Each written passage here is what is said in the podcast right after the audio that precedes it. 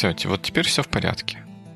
Мы отсчет на раз, два, три делали три раза. И ты считаешь, что это в порядке, да? Я считаю, что это вполне в порядке, потому что мы же это делаем для достижения конечного результата. И если конечный результат такой, как нужен нам, достигнут чуть-чуть большими усилиями, может быть, чем мы планировали раньше, это как бы достаточно хорошо. Вот если ты, например, э, к несчастью где-то заболел и вылечиться заняло две таблетки вместо одной таблетки. Это же все, все равно хорошо, ты же вылечился, и ты теперь здоров.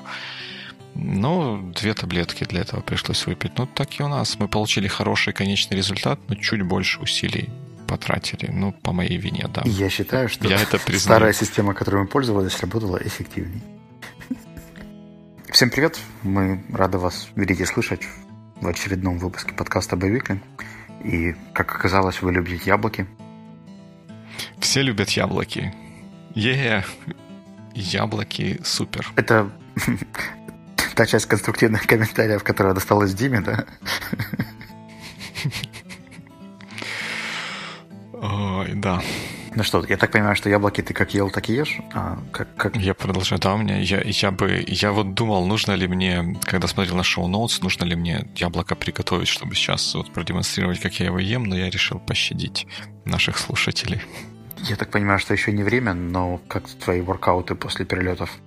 Ну, уже время, я уже два, два их сделал, и, знаешь, на удивление, оно проходит легче, чем, чем я ожидал. Я даже, я думал, что все будет сложнее. А на самом деле я не чувствую какой-то особой разницы до того, как я их делал регулярно до этого и, и сейчас после двухнедельного перерыва, что удивительно. Хм.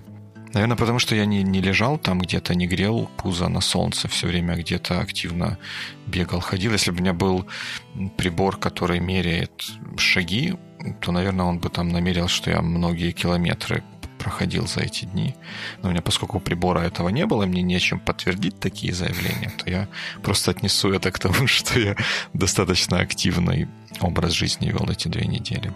Несмотря на то, что воркаутов не делал. А как твои успехи в плавании в Олимпийском бассейне? Мы тебя увидим на следующей Олимпиаде. Нет, но тренер записал меня на соревнования по брасу в конце мая. Круто. Придется плавать 50 и 100 метров. На самом деле, я в четверг, к сожалению, тренировку пропустил, но благо у меня есть всегда план Б. И сегодня после подкаста поеду доплавывать, потому что не доплавал на этой неделе. Я как-то раньше намного строже относился к таким штукам мне казалось, что вот нужно ходить, обязательно ходить. А четверг у меня как-то совсем не задавался. Я took it easy, подготовился к презентации во Львове, там, закончил какие-то дела. Мне стало легче, и я думаю, что я теперь со спокойной душой могу пойти поплавать.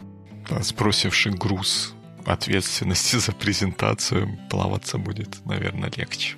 Это все равно приоритеты, и я получаю свои две тренировки в неделю anyways, просто не по тому графику, как планировал заранее. И, в принципе, мой перфекционизм мне позволяет с этим жить вполне нормально. Вот как, хотя я так говорю, что сбросил ответственность и плыть становится легче. Вот я для себя, и это кто-то из твоих подписчиков в Фейсбуке в комментариях озвучил вот идею о том, что вот такой воркаут или плавание, или просто поход в зал, а может быть просто хорошим перерывом или что, чем-то, что позволяет вы, вырваться из ежедневной рутины какой-то такой. Вот для меня это тоже вот так работает. Я не помню, я в прошлый раз об этом говорил или не говорил, что вот если где-то заходишь в какой-то тупик или не тупик, то вот мне сделать вот, вот мой воркаут 20-минутный иногда помогает потом заново собраться с мыслями или как-то улучшить течение мыслей, хотя казалось бы, что напряженная такая идет работа, и лучше не отвлекаться, лучше не прерываться, а на самом деле прерывание дает пользу. Как в этом меме, который ты шарил на Фейсбуке, где человек думает, строит какие-то dependencies, все связывается в цепочку, а потом кто-то говорит «Do you have a minute?» и все пропало. Ну, не, не совсем так, потому что там тебе никто не говорит «do you have a minute?». Там ты сам властелин своей судьбы и решаешь, что ты сейчас будешь думать только немножко в другом положении, не сидя за столом, а как-то как по-другому. Ну, я не знаю, ну вот для меня это иногда такой вот хороший, ну, хороший способ как-то переключиться, вот сделать вот такой вот перерыв, и потом с новыми силами или с новым, с новым чем-то воодушевлением вернуться к задаче. У меня это работает с push-up, но в плане плавания это все равно два часа времени, и как-то их спонтанно не всегда выдернешь, когда захочешь. Mm-hmm. Их все равно нужно планировать хотя бы за день, чтобы была форма с собой и было время, чтобы никто на меня не рассчитывал в это время. Поэтому тут, тут, наверное, не так просто. Но в любом случае, кстати, если уже мы заговорили о комментариях, то еще мне понравилась мысль о том, что перерывы должны быть между тренировками, даже если по состоянию здоровья или переездом максимально короткими. И желательно возвращаться к спорту как можно быстрее. И второй поинт, который мне понравился, и Елена и Надя говорили, что чем меньше изменения, тем проще им оставаться в жизни и становиться привычками. И, возможно, часть того сопротивления, которое я испытывал на прошлой неделе, было потому, что слишком много я на себя взвалил сразу и диету, и сон, и спорт, и, возможно, это стоит делать просто чуть более steady. Ну да, one step at a time. Хм. У меня все равно есть э, даут по поводу того, что это же не совсем новая привычка. Я уже жил в таком графике, и это просто вернуться. Но, наверное, в этом есть зерно истины, я попробую. Все-таки оно все равно новое, ведь ты же меряешь это не по отношению к тому состоянию, в котором ты был год назад, а меряешь по отношению к тому состоянию, в котором ты есть сейчас, и любое изменение, оно будет новое, даже если интеллектуально кажется, что это возврат к тому, что было раньше. Если у вас еще есть комментарии по поводу здорового образа жизни, не очень здорового образа жизни, спорта, рутины и так далее, вы можете Питание, присоединиться да. к дискуссии, которая была у меня на странице на Фейсбуке, э, либо пойти на сайт sonar.one и начать новую дискуссию там. Мы обязательно ее поддержим и поделимся своими мнениями. Да, да, да, да, да, да. Это был 91 эпизод прошлый, а сегодня 92 И вот разве что там всем выдал секрет, что я где-то ездил, или это я выдал секрет? Ну, как что секрет? я где-то ездил. Ты, у тебя весь Инстаграм в фотографиях Нью-Йорка, Чикаго и Диснейленда. А, точно. точно, точно. Я как-то об этом не подумал. У тебя очень интересная дефиниция секрета. Ну, да.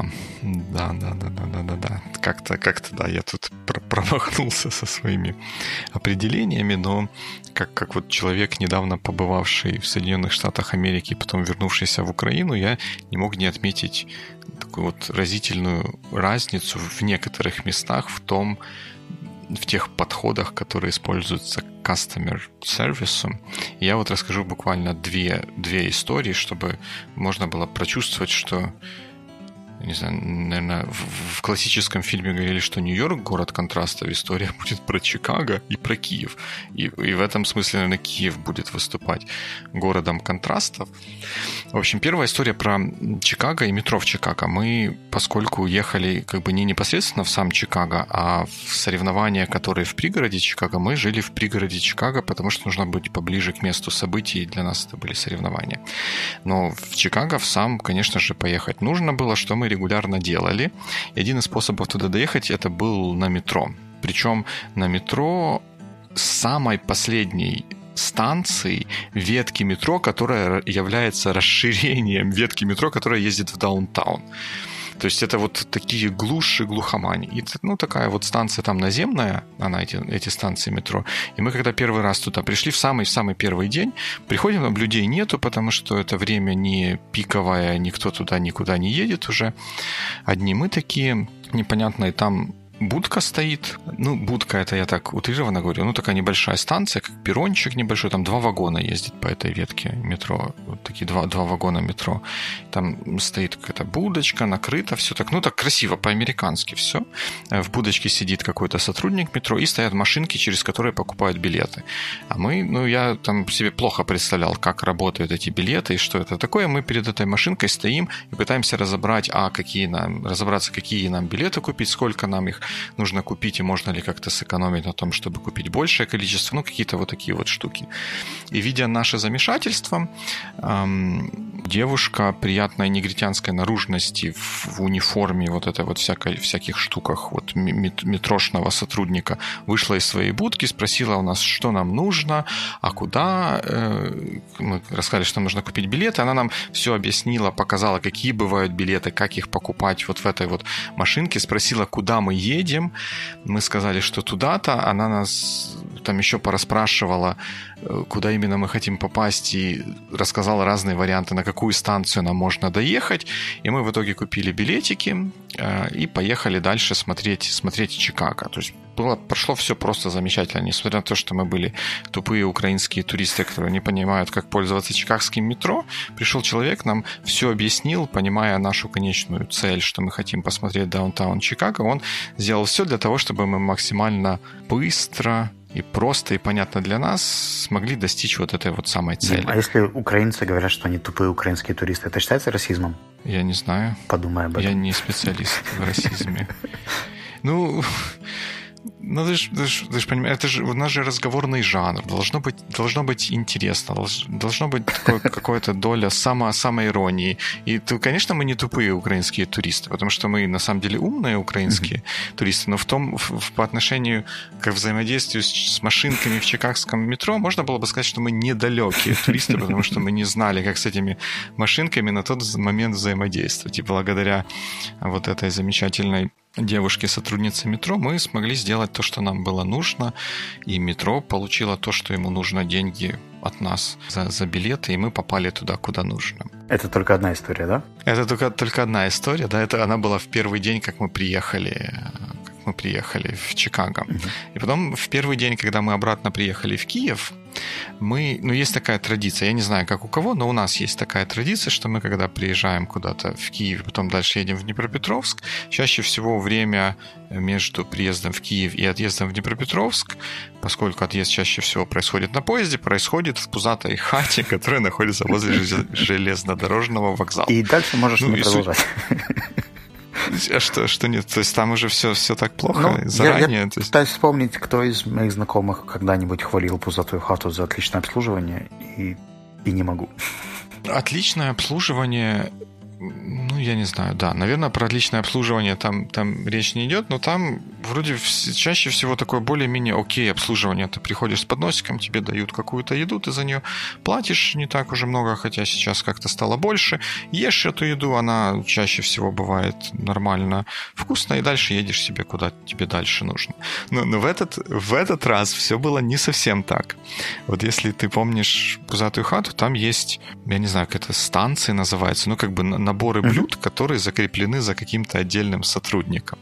И ты пока передвигаешься с подносом вдоль вот этого всего изобилия кулинарного, выбираешь, чего тебе нужно, нужно взять. И тут даже дочка моя обратила внимание на, как она сказала, злую тетю, которая, которая вот выдавала вот эти блюда и которая э, какому-то из людей, которые перед нами находились, который сначала сказал, что ему нужно жульен ну, какой-то грибной, который по, по ходу движения он стоит в, в одной из первых вот этих mm-hmm. станций.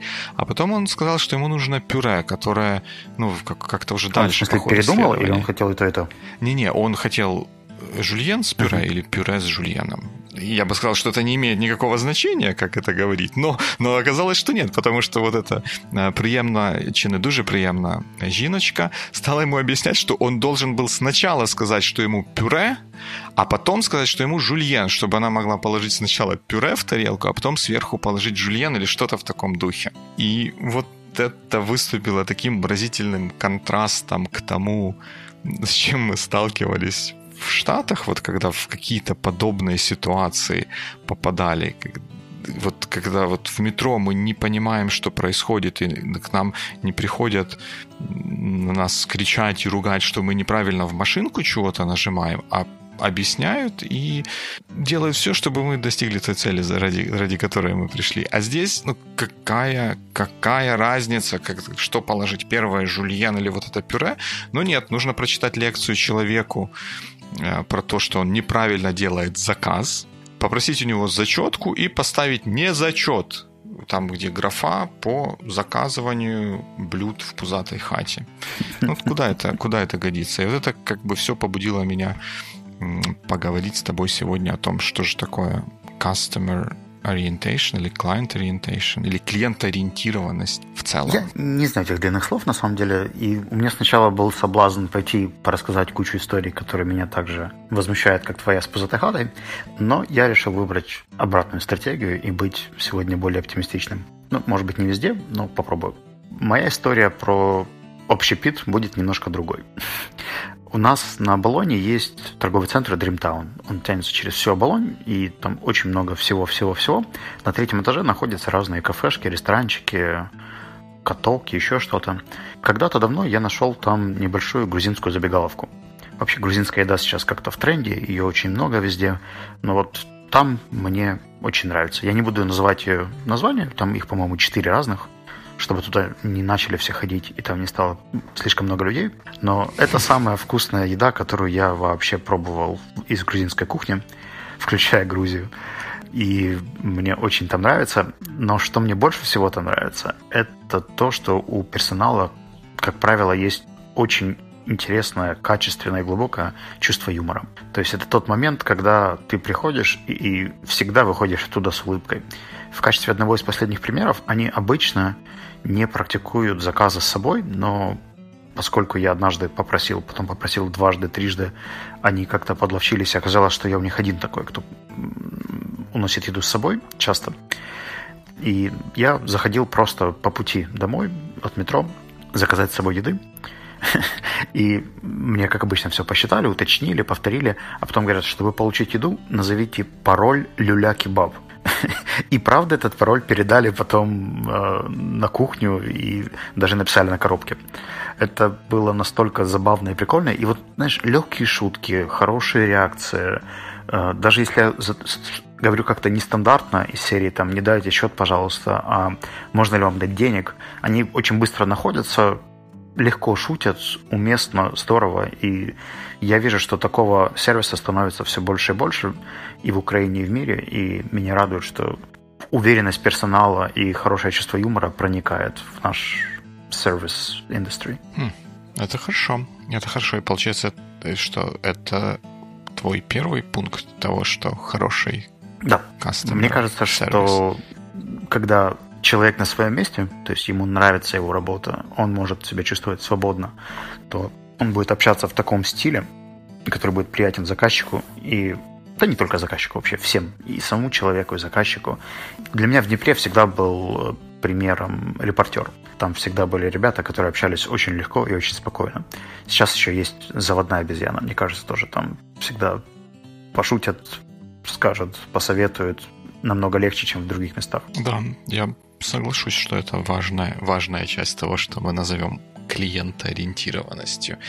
Вот для меня, наверное, главным таким вот я мы когда готовились, мы же говорили о трех пунктах, которые нужно как-то артикулировать, я понял, что вот из того, как я на это все смотрю, для меня есть один самый главный. Есть другие пункты, но один самый главный состоит в том, чтобы все время иметь фокус на том, на конечной цели того, зачем клиент или заказчик какой-то с вами взаимодействует. Вот как вот, вот с той тетенькой с метро, она понимала, что наша, наша цель, наша задача это попасть в даунтаун, и она делала все для того, чтобы мы как можно скорее этой цели достигли. И вот та вот тетенька из пузатой хаты, наоборот, она фокусировалась на том, чтобы какие-то свои локальные проблемы решить, что ей неудобно там чего-то накладывать, и вот это вот неудобство она пыталась как-то переложить на клиента, в то время как э, сам клиент, он пришел туда за тем, чтобы, а, быстро и желательно вкусно поесть. Если бы она имела вот эту вот цель клиента в голове, то она бы ему поскорее вот это вот наложила, а и сказала бы, ну, э, смотрите, вот, вот будет вкуснее, там лучше или еще как-то, если сначала покласть пюре, а потом покласть наверх пюре вот этот вот жульен. В следующий раз, когда будете а, а, объясни. Потому что... Класть, но положить. Потому что с приставкой, да? Да. Окей. I got it. I got it. Класть, но положить. Сначала положить пюре и сверху положить жульен. Окей. Is that right? Да, я честно ожидал, что ты мне расскажешь какую-то новую историю про конечную Пока я, у меня их есть у меня, да, но я просто пример, чтобы развить, что если бы она быстренько человеку это все положила, как, как нужно, я сказала, что а в следующий раз вот, вот делайте вот так, вот будет и вам лучше, и быстрее вам все дадут, и все довольны, и, и, и, и человек понимает, что о нем позаботились, чтобы в следующий раз у него было лучше, и как бы вот сотрудник пузатой хаты вот эту вот штуку сделал. У меня похожая история была про э, end goal, это когда тоже опять на каких-то соревнованиях в каком-то пафосном спортивном центре были, и нужно бы, это было зимой, и нужно было сдавать вещи в гардероб, потому что, ну, ну потому что нужно сдавать вещи в гардероб зимой, иначе неудобно, если все не сдают. И опять же, вот на, на сдаче вещей в гардероб, где нужно там переобуться, обувь сдать, еще что-то такое, ты сдаешь экзамен по сдаче вещей в гардероб, что вам нужно вот это вот все было сложить вот так вот, достать вот эти, э, как их называют, штучки, на, за которые вешают одежду. I'm blanking, blanking out да, да петельки mm-hmm. вот эти вот вытащить, и все вешать на один, давать вместе обувь и, и одежду, потому что оно вешается на один вот это вот номерочек, а не на отдельные номерки, как это в каких-то других местах э, бывает. То есть я сюда первый раз пришел, но я уже все это, это вот должен сдать. И еще до того, как я попал, до того, как я достиг своей конечной цели, посмотреть, как мой ребенок участвует в этих соревнованиях, я уже, у меня уже весь день не испорчен, потому что у меня намечена переэкзаменовка по сдаче вещей в гардероб. И это, это не фокус на конечной цели кастомера, и это плохой customer service. Хм. Ты знаешь, мне кажется, что у этого есть какая-то обратная сторона. Тут, наверное, очень странно и интересно проставлены процессы в этом гардеробе. Но мне запомнилось, как очень хорошо выстроенный процесс был у одного из водителей Uber, который меня подвозил, наверное, месяца три назад. Это было в Днепре. Он подъехал, я уже даже не помню ни машину, ни имени, но когда я сел в машину, там стоял очень приятный запах, там было очень чисто. И водитель настолько угу. вежливо, и чувствуется, что он делает это с каждым э, клиентом, попросил меня пристегнуться на заднем сидении. Угу.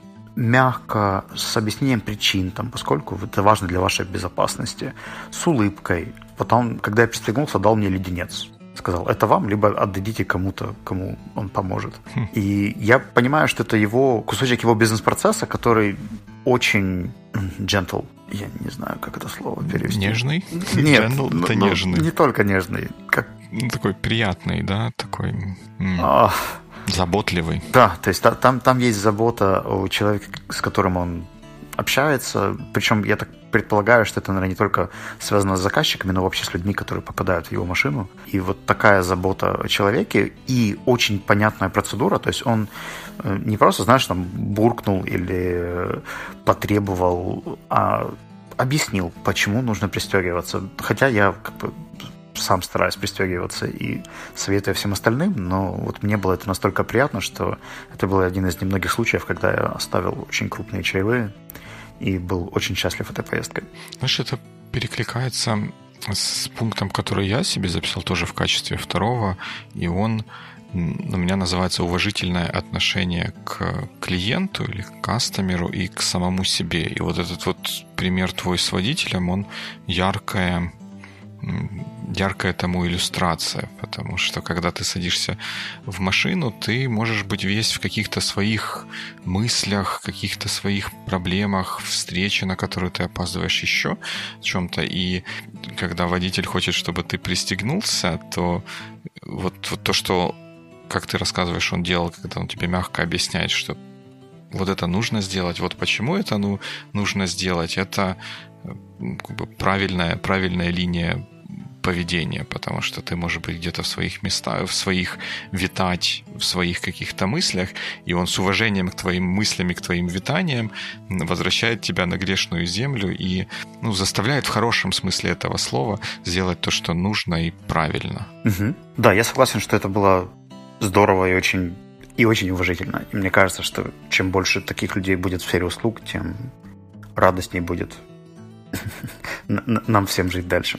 То есть, если я правильно понимаю, то ты говоришь про respectful или уважительное отношение. У тебя какие-то истории есть, которые это иллюстрирует. Да, да, мне кажется, что здесь важно не только вот уважительное отношение к кастомеру, вот как в, какой, в каком-то императиве, в абсолютном императиве клиент всегда прав, но еще и уважительное отношение к самому, ну, к самим себе, чтобы понимание, что у нас тоже есть какое-то, ну, как, как у нас, как у провайдеров сервиса, есть какое-то достоинство, есть вещи или границы, за которые мы не будем переходить, чтобы не опускаться куда-то вниз. Но из истории, которые на эту тему можно привести, вот мы нередко, у нас много пользователей по всему, по всему миру э, из разных культурных бэкграундов, если так можно сказать, и нередко они позволяют себе написать какие-то нам комментарии или вопросы в стиле ну там, вы идиоты, почему у меня вот эта вот штука не работает, как бы вот, вот ну вот как, как, как-то, как-то так. И на такие, вот обычно я отвечаю на такие имейлы, потому что ну, как-то как у меня есть подход к этому. Я никогда не говорю, а вы сами идиоты, вы неправильно пользуетесь своим компьютером. Я никогда так не скажу, потому что я ну, уважительно отношусь к себе и к, к тому, что мы делаем. Я, наоборот, стараюсь у человека спросить, там, во-первых, я ему говорю, что спасибо, что вы пользуетесь нашим сервисом, и дальше вежливо пытаюсь у него узнать, э, ну, с, с уважением, ну, вежливо и с уважением, потому что я уважаю то, что у него есть проблема, уважаю то, что он расстроен, это расстройство как-то на нас выплескивает, но моя главная задача — это помочь ему решить эту проблему. Дальше там задать какие-то вопросы про детали проблемы и может быть, если уже понятно, в чем именно проблема, дать ему какие-то пути решения этой проблемы. И нередко получается так, что вот email thread, который начинается с того, какие мы такие, сякие, плохие, заканчивается тем, что ребята, у вас отличный customer service, я там всем буду об этом рассказывать. Хотя, как бы такая, если как-то knee-jerk reaction, как по-русски сказать-то? Какая-какая? Knee-jerk reaction. Ну, это вот такая реакция, которая такое вот инстинктивное желание mm-hmm. ответить на такое письмо, это то вы сами там ничего не понимаете и так далее, и далее по тексту с такими же словами. Но если остановиться и с уважением к себе и к заказчику, к клиенту ответить, то это приводит к тому, что потом будет называться хорошим customer сервисом. Ну и последним третьим поинтом у меня, наверное, будет правильное взаимодействие внутри команды. И у меня здесь есть две истории. Первая история не очень положительная, она связана с банками, которые меня провозили по всему Киеву целую неделю. И вроде бы все по отдельности со мной общались достаточно вежливо. Но синхронизация была очень слабой. Я приезжаю в одно из отделений, чтобы забрать карту, которую мне прислали из Днепра. Они говорят, у нас этой карты нет, она в другом отделении. Я пожимаю руками и ухожу. На следующий день я приезжаю в отделение, которое мне назвали, и говорю, здравствуйте, мне сказали, что у вас есть моя карта. Они говорят, да, она у нас была, но мы отправили ее назад в другое отделение, куда вы пришли. При этом ни мне никто не сообщил, ни там об этом никто не знал. Ну, в общем, ох. И я говорю, окей, хорошо, я понял, еще раз развожу руками, говорю, дайте мне, пожалуйста, телефонный номер человека, с которым я могу, у кого, у кого я могу подтвердить, где моя карта в следующий раз, когда я буду ехать. Они дают мне номер телефона, я на следующий день перезваниваю по этому номеру, говорю, здравствуйте, меня зовут так-то, я должен забрать карту, она была в этом отделении, потом в том отделении, где она сейчас? Они говорят, мы не знаем, она где-то с, delivery сейчас где-то между отделениями, то есть мы не можем сказать, где именно она и в каком она месте будет и когда. Ваша карта уже помогает нашему курьеру отдохнуть в Таиланде. Э, но в этот момент у меня уже подходил срок, когда мне нужно было бы снять деньги, потому что там на этом счету уже была оплата за один из контрактов. И я говорю, а как, как можно сделать так, чтобы у меня, не, не имея карты, я мог получить эти деньги? Они говорят, ну для этого вам нужно активировать ключи. То, что это очень сложный процесс, его могут делать только через колл-центр, и мне там пришлось какое-то время на это потратить, это еще полбеды. Но я перевел все деньги на другую карту, карту физлица, которая у меня была с собой. При этом случайно заблокировал счет своему бухгалтеру. Просто потому, что мне не дали правильных инструкций, как активировать ключи так, чтобы не заблокировать другие. Но это ладно. Я подхожу к банкомату, вставляю эту карту, он ее съедает и говорит, что ваша карта не активна, она перевыпустилась там автоматически и ждет вас в Днепре. Спасибо, что вы пользуетесь нашим банком. А, и при этом все сотрудники по отдельности со мной общались очень уважительно и профессионально. То есть и колл-центр, и сотрудники в отделениях. Но такая десинхронизация в команде, я не знаю. То есть такое ощущение, что они все по отдельности работают, а не как один кусочек какого-то механизма, да, или какой-то компании, которая оказывает услугу. То есть абсолютный рассинхрон, и от этого мне стало очень грустно. Я видел обратные примеры команд, когда все, все люди подхватывают, пользуются какой-нибудь CRM-очкой, знают, кто когда звонил.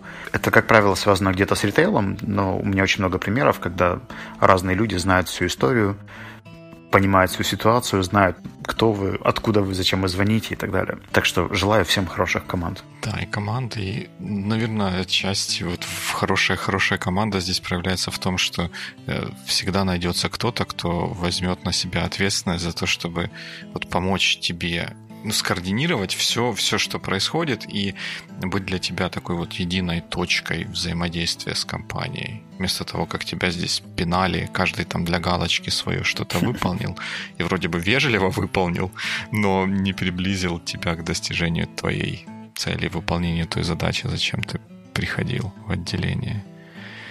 Да, да, я тоже с таким сталкивался. Но еще один пункт, который, наверное, тоже как- как-то перекликается. Они все как-то перекликаются и с тем, что ты говорил.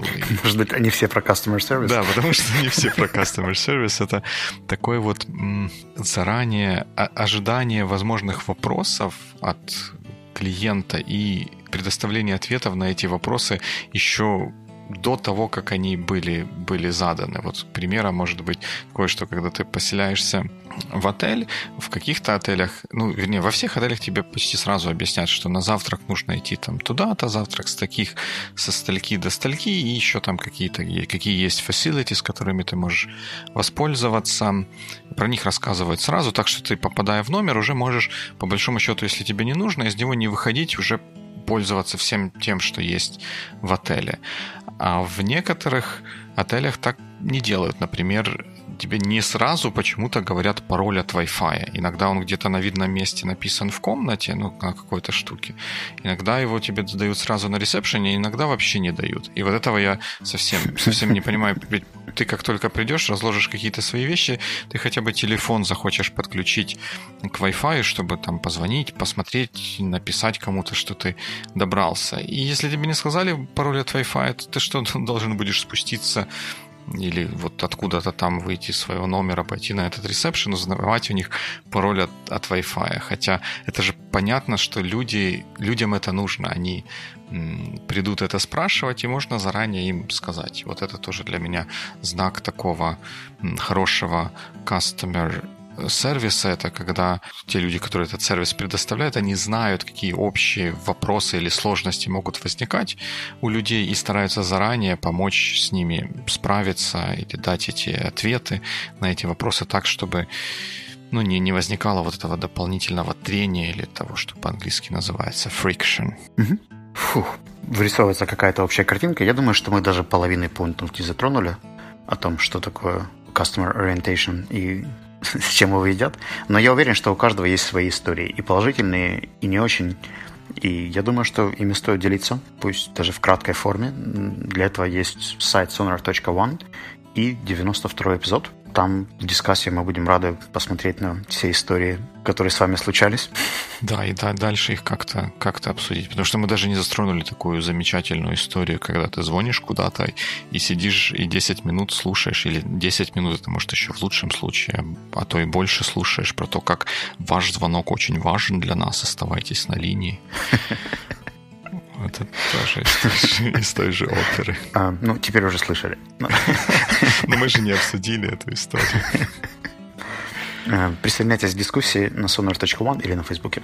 Да, будем, До скорых встреч. Да, будем рады услышать от вас, что вы думаете по этому а, поводу.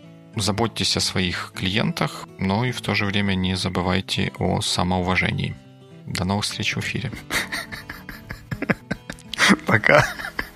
Ну что не так-то опять? Самоуважение. Ну, конечно. Ну, потому что, когда там падать на колени, когда кастомер там чего-то говорит, это тоже неправильно. Это, не, мне кажется, не есть знаком хорошего кастомер-сервиса. Я совершенно не так это понял. Да, знайте себе цену. О, вот это, вот это лучше звучит, да. Знайте себе цену. И цену другим. Хорошего вам недели. Всего доброго.